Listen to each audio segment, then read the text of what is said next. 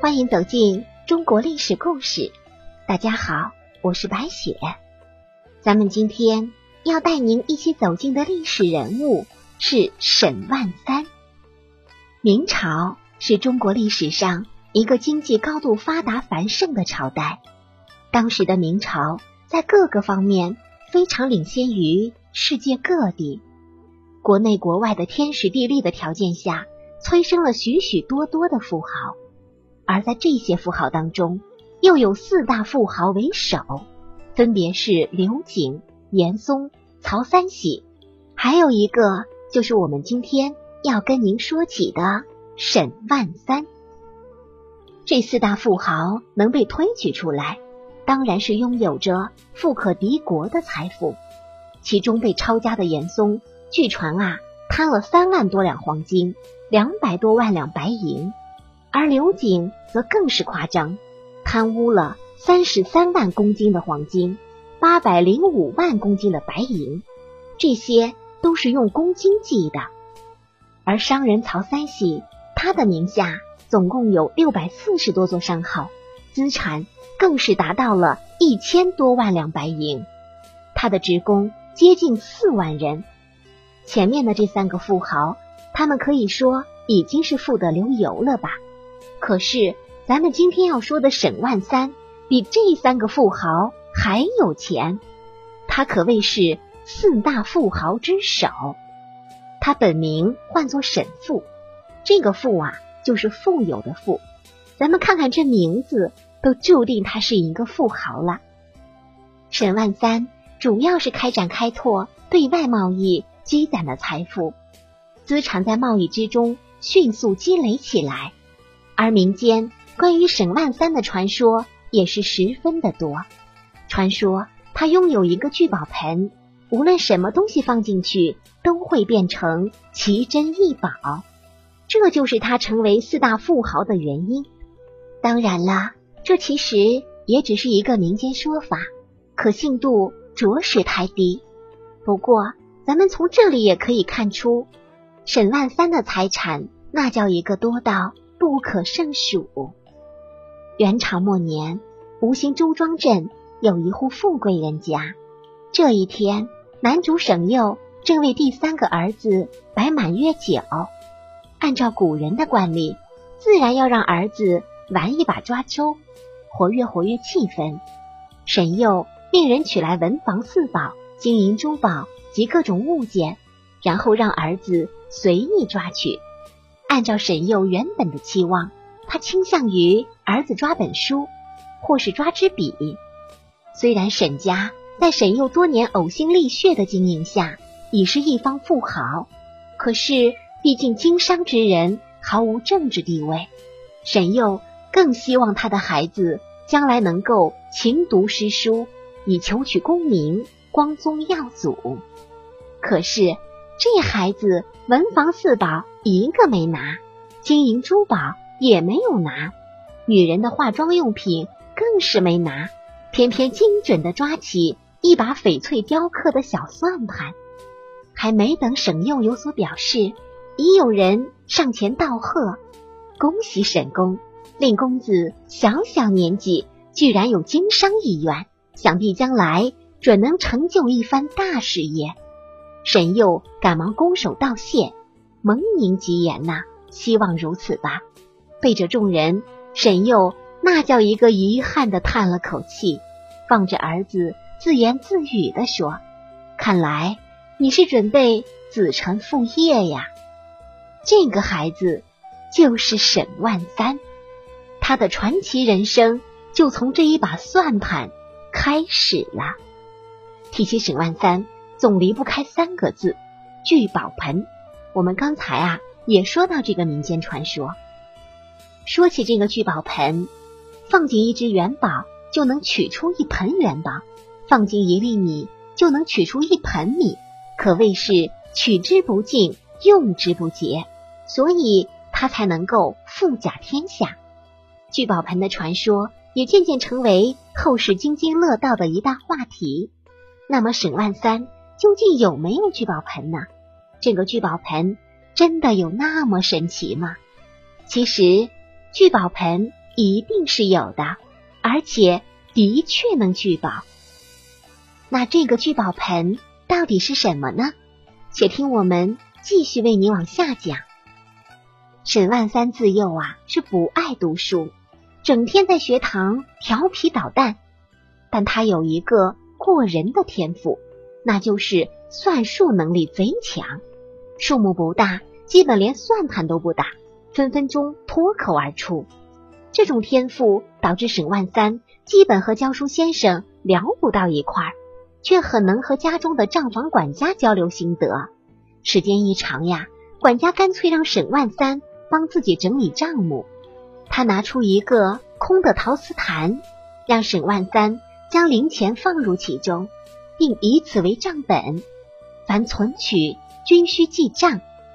沈万三的理财意识很快得以激发。管家见他对记账这种事儿热情高涨，孜孜不倦。于是打趣说：“自打你管此物，总能很快将其盛满，干脆把它取名聚宝盆，岂不美哉？”此后，沈万三果真叫它聚宝盆，并且始终把它带在身边。当然，这个聚宝盆一点都不神奇，更没有凭空生财的功能。可是有一点很重要，盆的主人能生财。据传呐，沈万三每每对着聚宝盆，就会有用不完的生意点子。随着沈万三的生意越做越大，直到富可敌国，聚宝盆的传说才愈发的深入人心。其实，沈万三的经商之路并没有传说的那么神奇，过程也不算精彩。总结而言，三点足以概括：其一，家境巨富。最初，沈万三的父亲沈佑离家搬到周庄，算得上是白手起家。由于周庄土地肥沃，气候温和，灌溉方便，再加上老沈过人的经商头脑，逐渐积累资产，直到广辟田宅，富累金玉。沈家的田产遍及无形。沈佑又在周庄建造了豪华宽广的沈氏庄园。庄园里建了众多巨大的粮仓，每年都储藏着无以计数的粮食，销往全国各地。拥有这种强大的先天基础和后备援助，沈万三得以飞速起步。其二，豪商资助，人有运气，财富自然是挡都挡不住。有个巨富的老爹，沈万三又幸运的结识了。汾湖富士陆德元，而且这个陆德元呐还膝下无子。富甲江左的陆德元，年轻的时候在商界拼杀，年老后转为迷恋佛道。他很是欣赏沈万三的聪明才智和经商信用，又看破红尘，一心修道，于是索性把手里的巨额财产全部赠与沈万三，自己去城湖边。当了道士，直到寿终。沈万三得到陆德元这笔巨资，更是如虎添翼。其三，眼光独到。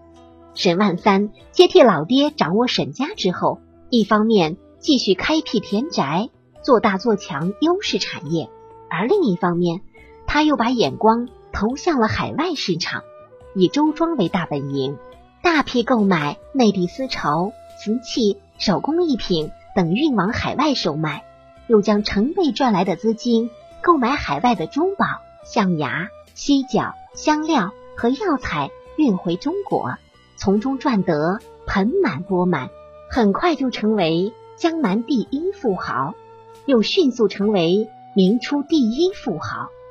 作为一名富可敌国的富豪，沈万三的日常生活可以说是豪奢之极。他吃喝玩乐，常常请一些达官贵人来自己富丽堂皇的家里观舞享乐，一天之内来往的就有六十多人。宴请这些达官贵人，全都是各种山珍海味，加上美酒。因为他的本人没有什么文化，于是把自己的期望也全部转移到自己儿女身上，希望儿女们都能够拥有知识，能让沈家。更上一层楼，给儿女们请私塾教师，而薪资就是一袋满满的黄金。不但如此，他还立下规矩：如果他的孩子没写出一篇优秀的文章，就给教师奖励二十两白银。跟当时的一个七品官员的俸禄才不到三十两比较，做沈万三儿女的私塾老师，可真的是太有前途了。沈万三在朱元璋还没有当皇帝的时候，就和他关系很好，可以说朱元璋的江山很大一部分都是靠沈万三的帮助才打下来的。纵使朱元璋有天纵奇才，如果没有那么多资金装备，哪里有钱去招兵买马呢？而且，就算朱元璋当了皇帝之后，沈万三的财力也比国库要充足的多。这一点从当时的几件事情就可以看出。在朱元璋上位之后，励精图治，想要重新翻整国都，但是因为国家几经战乱。库里已经没有多余的钱财了，这个时候就有人提议说让沈万三捐钱出来修城墙，他也慷慨的答应了。沈万三提出愿意承担洪武门至水西门的任务，相当于整个工程量的三分之一，以一家之力却能承担国家级的工程，令朱元璋大吃一惊。不仅如此，这样一来，朱万三的工程队。和皇家的工程队就有了一个比对的进度，最后的结果是沈万三的工程队比皇家的工程队还要提前完工。因为这件事儿，朱元璋的心里还对沈万三产生了很大的芥蒂。